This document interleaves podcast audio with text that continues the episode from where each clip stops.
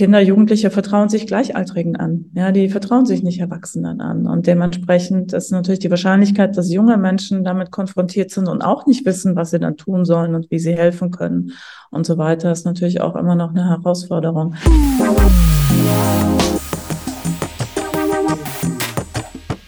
Salon 5. Hallo und herzlich willkommen zu unserem Salon 5 Podcast. Wir sind Anna und Amelie. Und wir freuen uns, dass ihr heute eingeschaltet habt. Wir bedanken uns auch bei unserem heutigen Gast, Frau Kerstin Klaus, die passend zu unserer Themenwoche ein Interview über ihre Arbeit und zum Missbrauch in der Kirche mit uns führt. An dieser Stelle wollen wir eine Triggerwarnung aussprechen. Wir beschäftigen uns mit verschiedenen Formen von Missbrauch. Bitte schaltet jetzt ab, wenn euch das Thema triggert. Wenn ihr selbst betroffen seid, dann könnt ihr bei der Nummer gegen Kummer anrufen. Die Nummer gegen Kummer hilft Erwachsenen sowie Kindern mit einer kostenfreien psychologischen Beratung zu allen möglichen Themen. Die Nummer lautet 116 111. Dann würde ich sagen, kommen wir jetzt zum Interview. Hallo Frau Klaus, möchten Sie sich vielleicht einmal selbst vorstellen? Ja, ich bin Kerstin Klaus, ich bin die Bundesmissbrauchsbeauftragte. Das ist so der zusammengefasste Titel. Lang heißt das unabhängige Beauftragte für Fragen des sexuellen Kindesmissbrauchs. Ein Titel, den sich kein Mensch merken kann. Ähm, ich bin das seit einem Jahr ähm, und in meinem Ausgangsberuf, bevor ich dieses Amt bekommen habe, bin ich Journalistin und systemische Beraterin in den Prozessen rund um dieses Amt Bundesmissbrauchsbeauftragter, also mein Vorgänger, habe ich bereits im Rahmen des Betroffenenrates vielfältig mitgearbeitet. Das ist ein Gremium, in dem viele Betroffene im Kontext sexualisierter Gewalt in Kindheit und Jugend beratend tätig sind. Und insofern kann man daraus auch schließen, dass ich selbst in meiner Jugend sexuelle Gewalt erlebt habe. Was versteht man denn überhaupt unter Missbrauch? Also das ist immer die Frage, will man es strafrechtlich fassen oder will man sagen, okay, was passiert dann auch schon vorher? Was sind Grenzverletzungen? Was sind Anzeichen, die vielleicht per se jetzt strafrechtlich noch nicht relevant sind, die aber so klassische Vorstufen sind ähm, und verhältnismäßig regelhaft dann zu sexueller Gewalt oder sexuellem Missbrauch führen können? Zum einen muss man wissen, ähm, sexueller Missbrauch beginnt nicht erst da, wo es zu tatsächlichem Körperkontakt kommt, ähm, sondern es gibt auch sogenannten Hands-off-Missbrauch. Das ist zum Beispiel alles, was ähm, mit verschiedenen Strategien zu tun hat, auch vor so einer Kamera am Computer zum Beispiel, ähm, einen jungen Menschen dazu zu bringen, ähm, Nacktfotos zu machen und zur Verfügung zu stellen. Das ist auch, wenn man sexuelle Handlungen vor ähm, einem Kind, einem Jugendlichen vornimmt und ähm, quasi das Kind, Jugendlichen dazu auffordert, zuzuschauen ähm, und viele andere Dinge. Die körperliche sexuelle Gewalt, das ist das, wo es dann tatsächlich zu unerwünschten Berührungen kommt. Ähm, und das heißt, auch hier sind es, kann das losgehen mit einem zufälligen, in Anführungsstrichen zufälligen Vorbeistreichen an ähm, Körperteilen oder nebenbei anfassen und kann schrittweise eben immer weitergehen bis hin eben auch zum, zum Geschlechtsverkehr. Und das Schwierige daran ist immer, oder das Entscheidende an der Stelle ist immer, wenn ein, ein, ein Machtgefüge da ist. Also wenn ein Erwachsener, jemand, der eine Vertrauensperson ist, ähm, mit jemanden oder auf jemanden zugeht und Dinge einfordert von entweder Kindern, also unter 14, oder wenn es Schutzbefohlene sind, so nennt man das, also sagen wir eine Lehrkraft gegenüber einer Schülerin, einem Schüler oder in der Ausbildung oder in verschiedenen, ja auch Abhängigkeitsverhältnissen, sozusagen dieses Abhängigkeitsverhältnis ausnutzt, um sich unangemessen, grenzverletzend, körperlich oder sexualisiert, also mit eindeutig ähm, entsprechender Sprache oder Verhalten einem Kind, einem Jugendlichen nähert. Was sind denn die Aufgaben einer Bundesmissbrauchsbeauftragten und wieso ist es wichtig, so eine Stelle zu haben? Also die Aufgaben sind relativ weit gestreckt, weil es geht einmal natürlich darum, wie kommen wir dazu, dass Kinder und Jugendliche besser geschützt werden, also dass wir Taten tatsächlich verhindern, dass das erst gar nicht passiert. Dann ist die Frage, wie kommen wir dazu, dass dann, wenn Taten vorgefallen sind, die möglichst zeitnah aufgedeckt werden und wie schaffen wir Strukturen, dass dann Verfahren, also egal ob dieses erste mit, ähm, wenn eine Schülerin in der Schule sagt, hier war etwas, oder auch gerichtliche Verfahren im Bereich von Strafprozessen, dass die tatsächlich Kind und Jugendlichen gerecht sind, ja, weil die Betroffenen natürlich auch Rechte in Verfahren haben und weil nicht weitere Traumatisierungen noch oben drauf kommen sollen. Das ist zum Beispiel ein wichtiger Punkt. Ähm, wir sind in vielen Gesetzesbereichen, versuchen wir die Belange von Betroffenen gut zu vertreten. Und da geht es dann eben auch nicht mehr ähm, einzig darum, Taten zu verhindern oder diese Intervention, Aufdeckung sozusagen im Sinne des Kindes, der Jugendlichen gut aufzusetzen, sondern da geht es dann darum, um Hilfen für Betroffene, ähm, in der Zeit danach. Und das ist dann tatsächlich die ganze Lebensspanne, weil ähm, das kann einen ja relativ lang verfolgen. Das heißt, das braucht entsprechende Therapieangebote, Unterstützungs-, Beratungs-, Begleitungsangebote. Und irgendwann kommt jemand auch dazu und sagt, ich möchte vielleicht das Ganze aufarbeiten. Ich möchte wissen, wie konnte damals das passieren? Wer hätte hinschauen können? Wer hätte Verantwortung gehabt zu einem bestimmten Zeitpunkt. Das heißt, ähm, ihr seht, das ist so ein ziemlicher bunter Strauß. Und in diesem Sinne dafür zu sorgen, dass Verfahren kindgerecht, jugendlichenzentriert laufen, dass Gesetze angepasst werden, wo sie angepasst werden müssen, dass wir aber auch über Kampagnen zum Beispiel, über Gespräche wie das heute ein bisschen aufklären und sagen, was ist eigentlich sexualisierte Gewalt und was können wir alle dagegen tun und welche Beratungsstrukturen gibt es überhaupt? Also damit wir alle zusammen so ein Stück weit handlungskompetenter in diesem Themenfeld werden und weniger hilflos. Das alles gehört zu dieser Arbeit und insofern kommuniziere ich viel mit Abgeordneten, mit PolitikerInnen, aber natürlich auch mit Strukturen wie ähm, Schulen, Kirchen, Sport, ähm, überall da, wo Kinder und Jugendliche sich aufhalten. Was ist denn für Sie persönlich die größte Herausforderung in Ihrem Job? Es ist wirklich diese Verantwortung einmal für die Belange von Betroffenen einzustehen. Ähm, das ist wirklich was, wo ich sage, naja, es können viele Menschen sagen, Mensch, das haben sie gut gemacht oder das hat mir gefallen, aber am Ende muss es für Betroffene gut sein und muss es Fortschritt bringen. Und das ist echt eine ziemliche Verantwortung, weil das ist was anderes als das, ähm, wo man sagt, ja, man kann tausend gute Noten kriegen, aber das ist irgendwie ein ganz anderer Gradmesser. Das finde ich schon eine Herausforderung. Ähm, das zweite ist, dass dieses Thema in der Gesellschaft und für uns alle oft so schnell so hilflos macht.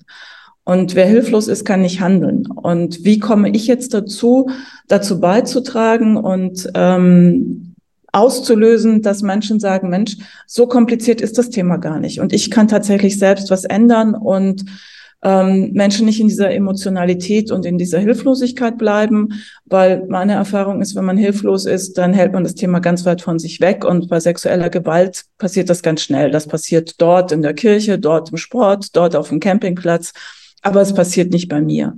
Und ähm, am Ende sind es aber immer Kinder und Jugendliche, die wo leben. Und insofern passiert es eben genau gerade in unserer Umgebung. Und das ist schon eine ziemliche Herausforderung. Welche Rolle spielt denn gerade der Missbrauch in der Kirche in Ihrem Job?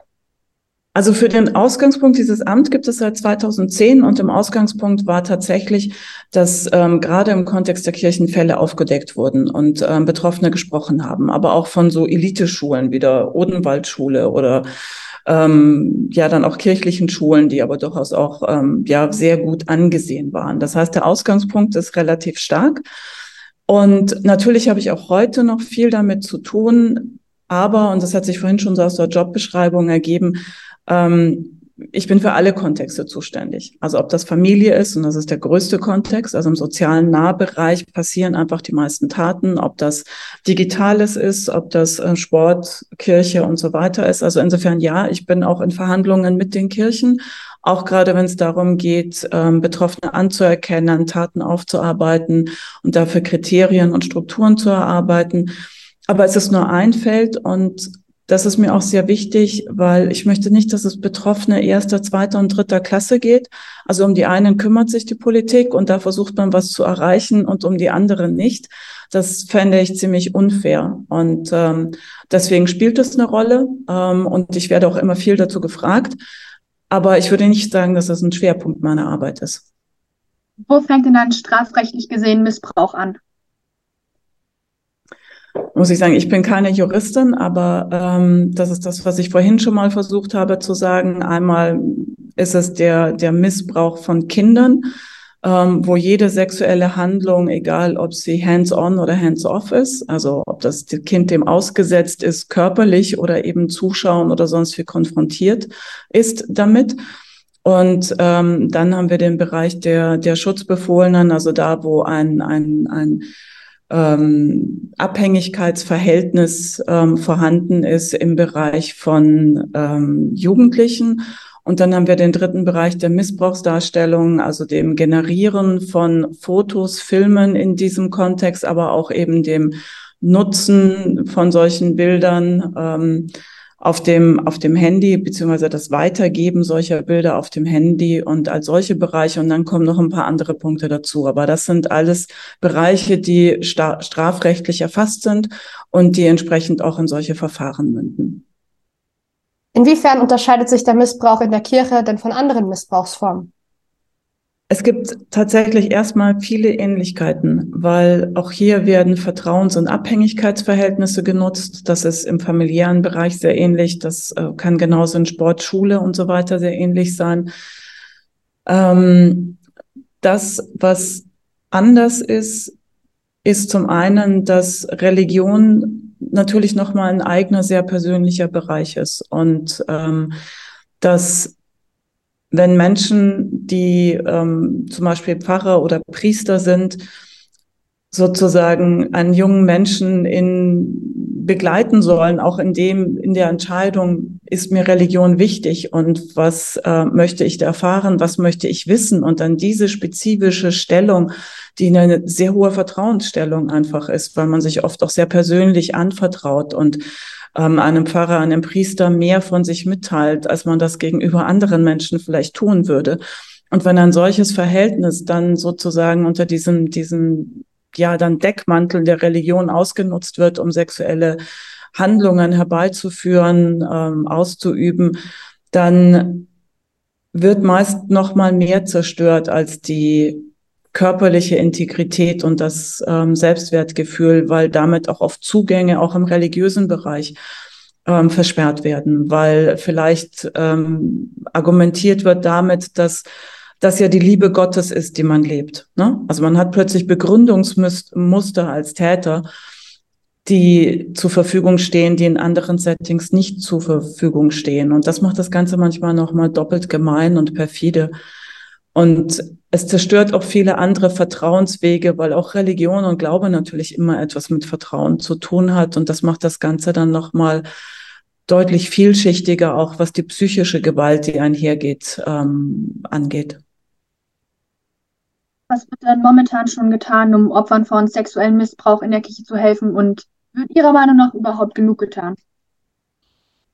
Also zum einen, und das ist meine Aufgabe, finde ich, ähm, die Verantwortung, ähm, Betroffenen zu helfen, liegt, ist auch eine staatliche und eine gesellschaftliche Verantwortung. Also die liegt nicht alleine bei Kirche, weil viele wollen sich auch gar nicht von der Kirche, die sie so verletzt hat, also in deren Setting sie so verletzt wurden, tatsächlich helfen lassen. Also hier sind wir alle gefragt und das geht es dann auch immer wieder um alle Betroffenen. Und natürlich gibt es ähm, Anlaufstellen, es gibt ähm, Beratungs- und Begleitungsangebote, also diese spezialisierten Fachberatungsstellen. Es gibt ähm, Hilfetelefone, Online-Angebote, ne, die Nummer gegen Kummer und andere Dinge, die ihr wahrscheinlich auch am Ende vom Podcast irgendwie verlinkt. Also da gibt es natürlich vielfältige Strukturen. Es gibt, wenn Taten vorgefallen sind und, und ähm, das nötig ist, natürlich den Zugang zu Traumatherapie und ähnliches. Und dann ist aber die Frage, was tun denn die Institutionen, in dem Fall dann die Kirche, analog wäre es Schule, Sport und so weiter, was tun denn die dann im Sinne von, ihr tragt doch Verantwortung? Was heißt das gegen, im Umgang mit den Betroffenen und was heißt das aber auch für ähm, all das, was ihr tun müsst, damit das nicht wieder passiert. Und ähm, hier gab es sehr lange ein großes Ungleichgewicht, dass eigentlich die Kirchen ein Stück weit erklären wollten, ja, wir tun jetzt das und das und dann ist es doch gut. Und das ist natürlich ein Weg, der nicht funktioniert, weil sagen oder feststellen, dass es gut ist jetzt, also dass etwas erreicht wurde, dass sich etwas verändert hat, dass Betroffenen geholfen wurde, das müssen Betroffene feststellen. Also die, die verletzt wurden. Und das kann nicht ausgerechnet die Institution, in der Menschen verletzt wurden, dann feststellen, so, wir haben ABC getan und jetzt ist es gut. Und ich erlebe jetzt mittlerweile, ähm, und das hat jetzt viele Jahre gedauert, dass ähm, so ein gewisses Umdenken stattfindet, dass anerkannt wird, dass es die Betroffenen sind, für die etwas besser oder gar gut werden muss. Und dass insofern auch sie entscheiden, wann das so ist.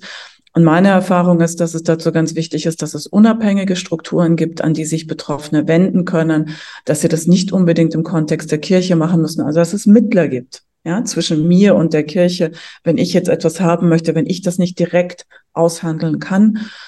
Und dann gibt es immer die nächste Frage nach der Entschädigung und diesem schwierigen, wie kann man das, was passiert ist, in irgendeiner Form nicht über Geld wieder gut machen, aber anerkennen, dass ähm, das etwas gekostet hat und deswegen eben auch entschädigen. Und auch da hat sich in den letzten zehn, zwölf Jahren etwas getan von sehr geringen ähm, Zahlungen zu jetzt doch deutlich höheren Zahlungen. Aber auch da sind wir noch nicht am Ende. Und das ist auch immer eine gesellschaftliche Debatte. Es braucht immer den Druck, dass viele sagen, das ist so nicht okay, das ist so nicht genug.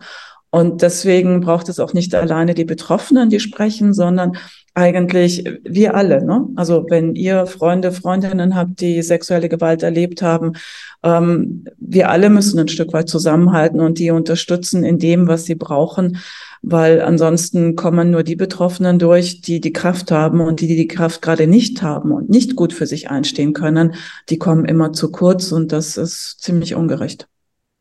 Sie sprechen jetzt schon über die Betroffenen. Welche konkreten Folgen hat der Missbrauch denn für Sie?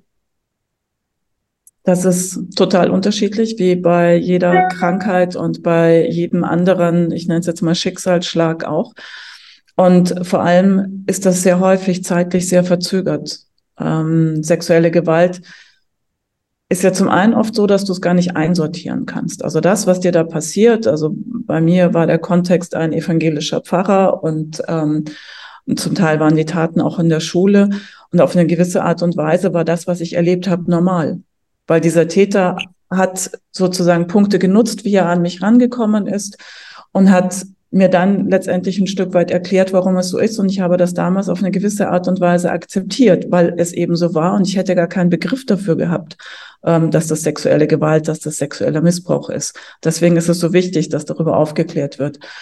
Und die Folgen ähm, sind auch deswegen so vielfältig, weil häufig damit ja auch psychische Gewalt einhergeht. Das ist ja eine Verfügungsgewalt. Ja, da nutzt jemand seinen Zugang auf sehr unterschiedlichen Kanälen und sehr häufig ist sexuelle Gewalt nur ein Teil davon. Und ähm, das, was häufig passieren kann, was viele Betroffene berichten, ist, dass sie zum Teil sehr früh gesprochen haben und was gesagt haben und viele aber ganz, ganz lang nicht, weil sie gar keine Worte dafür hatten. Und ähm, dann sind es oft so Triggerpunkte, wo sich im Leben was verändert, wo man in einer neuen Beziehung ist, ein Kind bekommt, irgendwohin umzieht, irgendeinen Ort verlässt. Oder vielleicht ist es auch nur ein spezifischer Dialekt, den ein Täter hatte, de dem man wieder begegnet, wo dann plötzlich Erinnerungen hochkommen und dann ist man erwachsen und plötzlich begreift man, dass alles hätte nicht passieren dürfen. Ich hätte nicht so benutzt werden dürfen. Ähm, und in diesem Prozess sind dann vielfältig psychische Belastungen, Traumafolgestörungen nennt man das auch, ähm, mit denen Menschen sehr zu kämpfen haben. Und ähm, es gibt auch körperliche Folgen, also massiver Stress, ähm, Druck, Belastung, weil Missbrauch ja oft über Jahre stattfindet und nicht eine einmalige Tat ist, kann sehr wohl auch dazu führen, dass man ähm, eine Entzündungskrankheit sich schrittweise aufbaut, dass man eine Herzerkrankung hat, Diabetes. Also es können auch viele körperliche Erkrankungen dazu tatsächlich letztlich auf diesen psychischen Stress, dem man ausgesetzt war, ähm, in der Konsequenz folgen.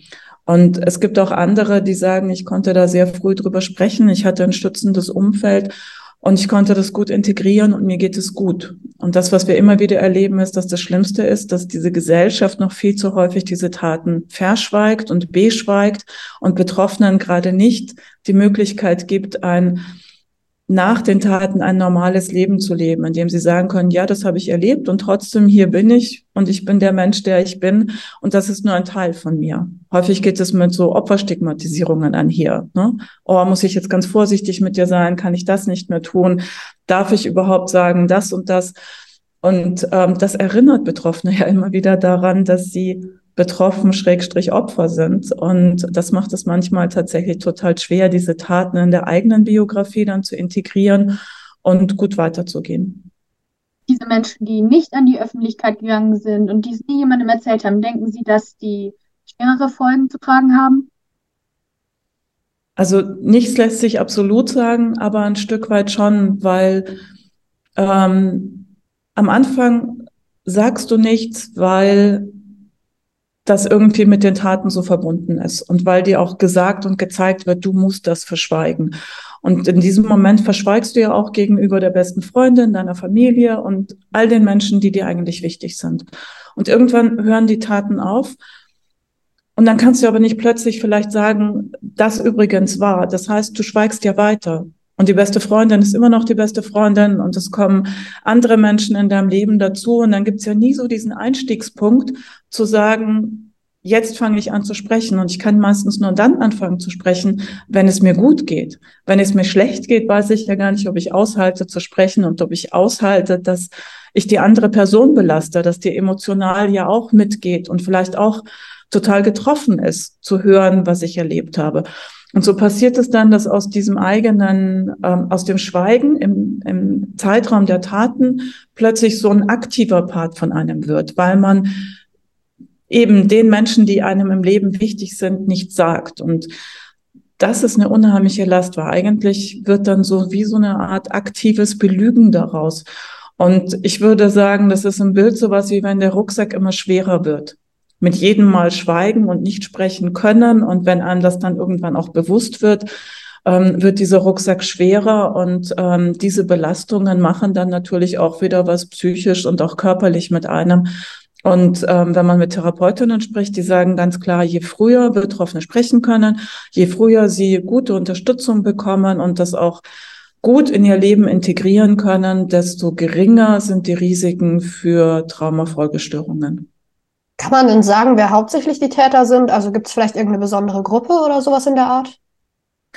Leider nein. Also es ist tatsächlich, ähm, es lässt sich überhaupt nicht abgrenzen. Es sind mehr Männer als Frauen, aber es sind auch Frauen.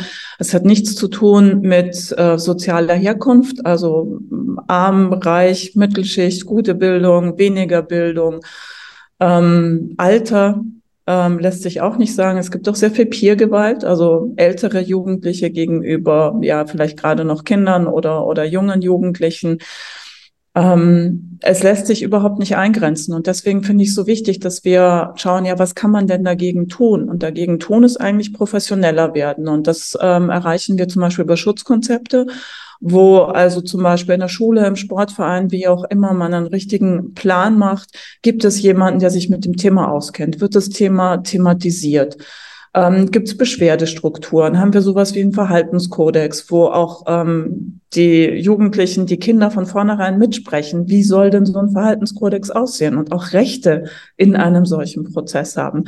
Und wenn wir solche Strukturen, solche Schutzkonzepte, die auch sehr gezielt sexuelle Gewalt, sexualisierte Gewalt einbeziehen, ähm, leben, dann heißt es, dann verändert das auch was für die Erwachsenen, weil das heißt dann auch, dass Kindern und Jugendlichen besser zugehört werden muss und dass man nicht als erstes sagt, boah, den kenne ich schon so lange, kann ich mir gar nicht vorstellen. Ähm, der kann doch so gut mit Jugendlichen und ähm, das kann ich doch dem jetzt gar nicht vorwerfen. Und dann wird sozusagen in Frage gestellt, was das Kind oder der Jugendliche signalisiert hat. Schutzkonzepte führen dazu, dass wir professioneller werden.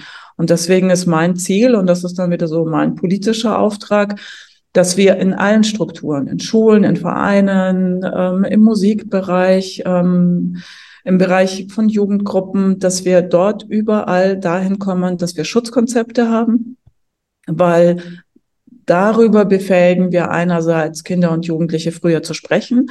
Damit befähigen wir aber auch Erwachsene damit umzugehen, was sie sehen und auch zu hinterfragen. Und dann werden wir auch professioneller ähm, Kindern und Jugendlichen zu helfen und sie zu begleiten und zu beraten, wenn tatsächlich was passiert ist. Und ich finde, Eltern müssen so weit kommen, dass sie, egal ob die Kita, der Verein, die Schule, dass Eltern nachfragen und sagt, was tut ihr denn, um sexuelle Gewalt zu verhindern? Was sind eure Strukturen? Was sind eure Schutzkonzepte? Wie können die Täter dann jetzt überhaupt zur Rechenschaft gezogen werden? Also A, ich muss überhaupt wissen, dass Taten vorgefallen sind, weil sonst gelingt das nicht. Dann haben wir natürlich das Strafrecht und dementsprechend können Fälle natürlich ähm, der Polizei gemeldet werden. Ich mache mich immer sehr dafür stark, dass an diesen Stellen, sagen wir mal, bei euch in der Schule ähm, wird ein Fall bekannt, dass man erstmal sichert, und zwar ganz egal, ob das dann in der Schule passiert ist oder ähm, vielleicht in der Familie und eine Schülerin oder ein Schüler spricht in der Schule oder wie auch immer, dass man erstmal versucht, bestmöglich ähm, mit dem Jugendlichen zu sprechen oder mit dem Kind zu sprechen und ein bisschen sozusagen eine gewisse Handlungshoheit zu geben. Weil wenn man sofort etwas an die Polizei gibt, dann muss die Polizei ja aktiv werden. Und dann ist die jeweilige betroffene Person, also das Kind, der Jugendliche, ja diesem Verfahren, das dann passiert, sofort ausgeliefert. Und das überfordert vielfältig. Das heißt, es ist sehr wichtig, dass wir wissen, es gibt Beratungsstellen, spezialisierte Beratungsstellen, dass eine Lehrkraft dann zum Beispiel da jemanden anfragt, ähm, auch mit dem Kind zu sprechen, dass man gemeinsam mit dem Kind das weitere Verfahren bespricht, damit nicht immer größere Ängste kommen an dieser Stelle. Was heißt das dann für mich? Was heißt das für meine Familie? Was heißt das für das Setting? Und dass das begleitet ist. Und wenn das gut begleitet ist, dann wäre der nächste Schritt über das Jugendamt oder ähm, über eine über eine Meldung bei der Polizei die nächsten Schritte einzuleiten. Und dann ist es ähm, Teil der Behörden, dass ermittelt wird, was vorgefallen ist. Und dann muss dazu im Zweifelsfall, wenn der Verdacht oder die Taten ähm, wahrscheinlich sind, dass sie sich ereignet haben, dass es dann eben zu einem Verfahren kommt und auch entsprechend zu einer Verurteilung. Aber es darf nicht das Strafrecht, ja, also das, dass wir Täter bestrafen wollen, darf nicht dazu führen, dass am Ende Kinder und Jugendliche wieder allein gelassen werden und nicht mitbestimmen können und nicht mitgestalten können, ähm, auf welchem Weg sie das gut durchhalten können. Wenn wir jetzt nochmal auf den Missbrauch in der Kirche zurückkommen. Wie bewerten Sie denn den Umgang der höheren Geistlichen mit diesem Thema? Wichtig ist Verantwortungsübernahme. Und Verantwortungsübernahme heißt ja nicht allein, dass ich nur dann Verantwortung habe, wenn ich Taten verübt habe. Ich habe Verantwortung, weil ich heute in einer Führungsleitungsaufgabe bin. Ich habe Verantwortung, weil ich irgendwann in den Jahren meiner Laufbahn zuvor ähm, mit äh, Tätern konfrontiert war und ähm, vielleicht verschwiegen und vertuscht habe. Und wenn man sich das anschaut, dann heißt Verantwortungsübernahme eben auch eine Rechenschaftspflicht. Also, dass man sich selbst eingesteht und auch in diesem Kontext auch der Gesellschaft, den Betroffenen gegenüber in einer Rechenschaftspflicht ist, zu sagen, wann hatte ich an welcher Stellung Verantwortung, weil ich an einem System mitgearbeitet habe und es mitgetragen habe, in dem Täter nicht angemessen bestraft wurden oder auch ähm, die staatlichen Systeme gar nicht eingeschaltet wurden, weil wir innerhalb der Kirche gedacht haben, wir können das alleine lösen. Und ähm, in, all, in allen anderen Settings würden diese Vorfälle, die öffentlich ähm, geworden sind, ähm, immer wieder dazu führen, dass Menschen ihre Ämter niederlegen und sagen, ähm, da bin ich meinen eigenen Ansprüchen oder den Ansprüchen, die zu Recht an mich gestellt werden, nicht gerecht geworden. Und deswegen ähm, ziehe ich hieraus Konsequenzen. Hier ist Kirche vielfältig anders aufgestellt und ähm, hier müssen sich die Verantwortlichen tatsächlich fragen, ob das, was man bisher getan hat und wie man Stellung genommen hat und welche Verantwortung man übernommen hat und welche Rechenschaft man abgelegt hat gegenüber Betroffenen und der Gesellschaft, ob das ausreichend ist. Und ähm, da müssen wir, glaube ich, noch ein Stück weit weiterkommen, in dieser Perspektive Verantwortung zu übernehmen, dass man Systeme mitgetragen hat, in denen A, die Gewalt möglich wurde und B, zu wenig oder ähm, zu wenig dagegen getan wurde, beziehungsweise sogar vertuscht wurde. Und sind Sie dann der Meinung, dass ähm, die dann noch mitverantwortlich sind, wenn sich die Missbrauchssituation dann in Zukunft verschlimmert? Ja, natürlich. Also wenn, wenn man Taten beenden könnte, und das nicht tut und deswegen Taten entweder weitergehen oder daraus sozusagen neue Taten möglich werden, weil jemand nur versetzt wird und dann wieder neue Taten begehen kann, dann liegt natürlich eine Mitverantwortung bei denen, die das ermöglicht haben. Ich muss ja auch schauen, wenn ich einen Fall höre, ist das denn ein Einzelfall? Und wie ähm, gehe ich denn zum Beispiel an die Öffentlichkeit oder nicht, um zu sagen, hat es in der Jugendarbeit in diesem Zeitraum ähm, vielleicht oder in der Gemeindearbeit hat, sind da weitere Fälle gewesen? Wo können sich denn Betroffene melden? Und ähm, nur wenn ich das tue, kann ich dann auch irgendwann ermessen, ähm, wie umfangreich das Netzwerk ist sozusagen, das ein Täter ähm, für sich genutzt hat. Und ähm, das verändert ja dann auch wieder, wie ich mit der Person, die da beschuldigt wird, umgehe. Das heißt, die Verantwortung ist, sind immer viele Schultern. Und selbst wenn ich damals nichts, nicht in Verantwortung war, noch gar nicht in der jeweiligen Struktur war, kann es sehr wohl sein, dass ich heute Verantwortung trage. Und wenn dann nicht aufgearbeitet wird und auch heute nicht genau hingesehen wird, dann tragen auch wieder die, die in der Verantwortung, in der Führungsverantwortung sind, sozusagen dafür die Verantwortung, dass nicht besser hingeschaut wird. Das ist jetzt auch schon das Ende unseres Interviews. Ich bedanke mich bei Ihnen für das Gespräch. Frau Klaus, es war wirklich sehr interessant. Herzlichen Dank. Ich war sehr gerne da. Und hier nochmal der Hinweis. Wenn ihr selbst betroffen seid, könnt ihr die Nummer gegen Kummer anrufen. Sie hilft Erwachsenen sowie Kindern mit einer kostenfreien psychologischen Beratung zu allen möglichen Themen. Die Nummer lautet 116 111. Oh, nochmal, Frau Klause, danke schön, dass Sie sich die Zeit genommen haben. Und danke auch an euch, dass ihr wieder eingeschaltet habt. Schaltet auch das nächste Mal bei unserem Podcast wieder ein. Tschüss. Tschüss.